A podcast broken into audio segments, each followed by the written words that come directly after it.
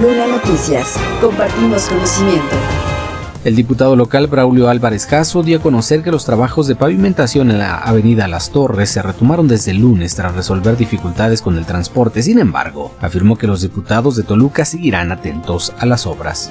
No es un reencarpetamiento normal, sino están haciendo una reconstrucción de la vialidad debido a que a los trabajos del tren esta vialidad había sido afectada, eh, especialmente en todo lo que tiene que ver con la, parte del drenaje pluvial. Entonces tiene que reconstruir y precisamente rehabilitar toda esta parte, o más bien reconstruir toda la parte de los drenajes fluviales.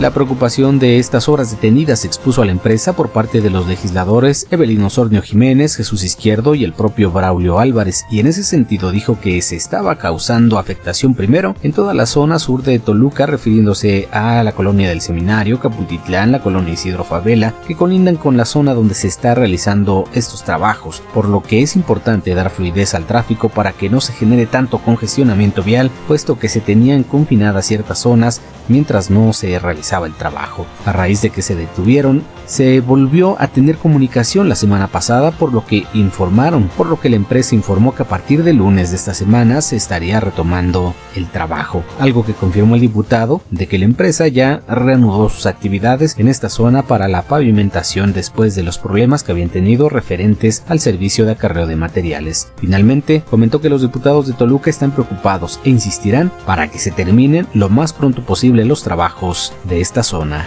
Manuel Luna Noticias. Compartimos conocimiento. En el municipio de Temuaya se realizó una muestra gastronómica con platillos tradicionales otomís, por lo que, de acuerdo con María de la Cruz Rubio, directora de promoción de cultura otomí, buscan preservar la cultura culinaria de ese municipio para que sus jóvenes mantengan sus raíces y los visitantes puedan disfrutar de los sabores y de los olores de la cocina tradicional, como los chimicuiles, las habas, hongos con gusanos de madera y una gran variedad de platillos. Queremos preservar porque sí hay, cultura culinaria todavía aquí en Temuaya y ya lo está viendo. Ese es el objetivo, que las nuevas generaciones la conozcan, que todavía hay raíz, tenemos todavía raíz aquí y ese es el objetivo de preservar nuestra cultura culinaria. En la muestra gastronómica se expusieron 18 platillos diferentes, por lo que cualquier paladar pudo ser consentido con esa variedad.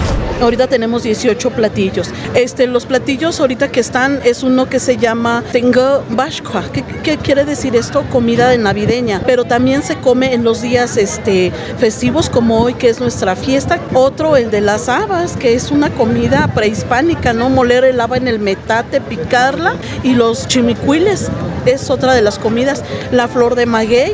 Esta y otras actividades se están realizando en el marco de la Feria Patronal Santiago Temuaya 2023 y que tuvo como inicio el lunes, pero que permanecerá durante 14 días. Además, la muestra gastronómica también sirve para elegir cinco platillos que serán considerados como representativos del municipio y aunado a ello, detalló que para las personas que no pudieron asistir pueden visitar el municipio los días lunes y martes frente a la presidencia municipal donde se estarán exponiendo estos platillos para degustarlos. Manuel Luna Noticias. Compartimos conocimiento.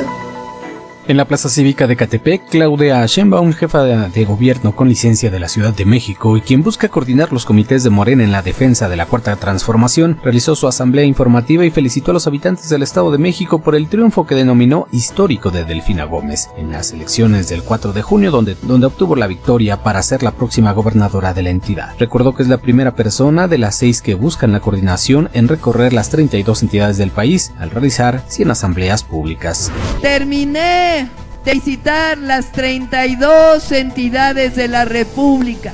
100 asambleas llevamos en estas cinco semanas de que iniciamos nuestro recorrido por todo el país. Y estamos recorriendo el país porque está por realizarse ya en cuatro o cinco semanas una encuesta. Una encuesta en donde participamos seis compañeros y compañeras. Señaló además que el presidente de México está por cumplir cinco años en el cargo tras la lucha y movilización del pueblo de México para recuperar todo lo que destruyó el neoliberalismo. Refirió que la cuarta transformación seguirá siendo la esperanza de México, ya que según Sheinbaum, ella gobernó la Ciudad de México bajo sus principios, de manera conjunta con el gobierno federal. Finalmente, durante esta y la próxima semana estará reforzando sus visitas en territorio mexiquense después de haber recorrido el país donde dijo se ha reafirmado su posicionamiento como primera opción en las preferencias de cara a la realización de las encuestas.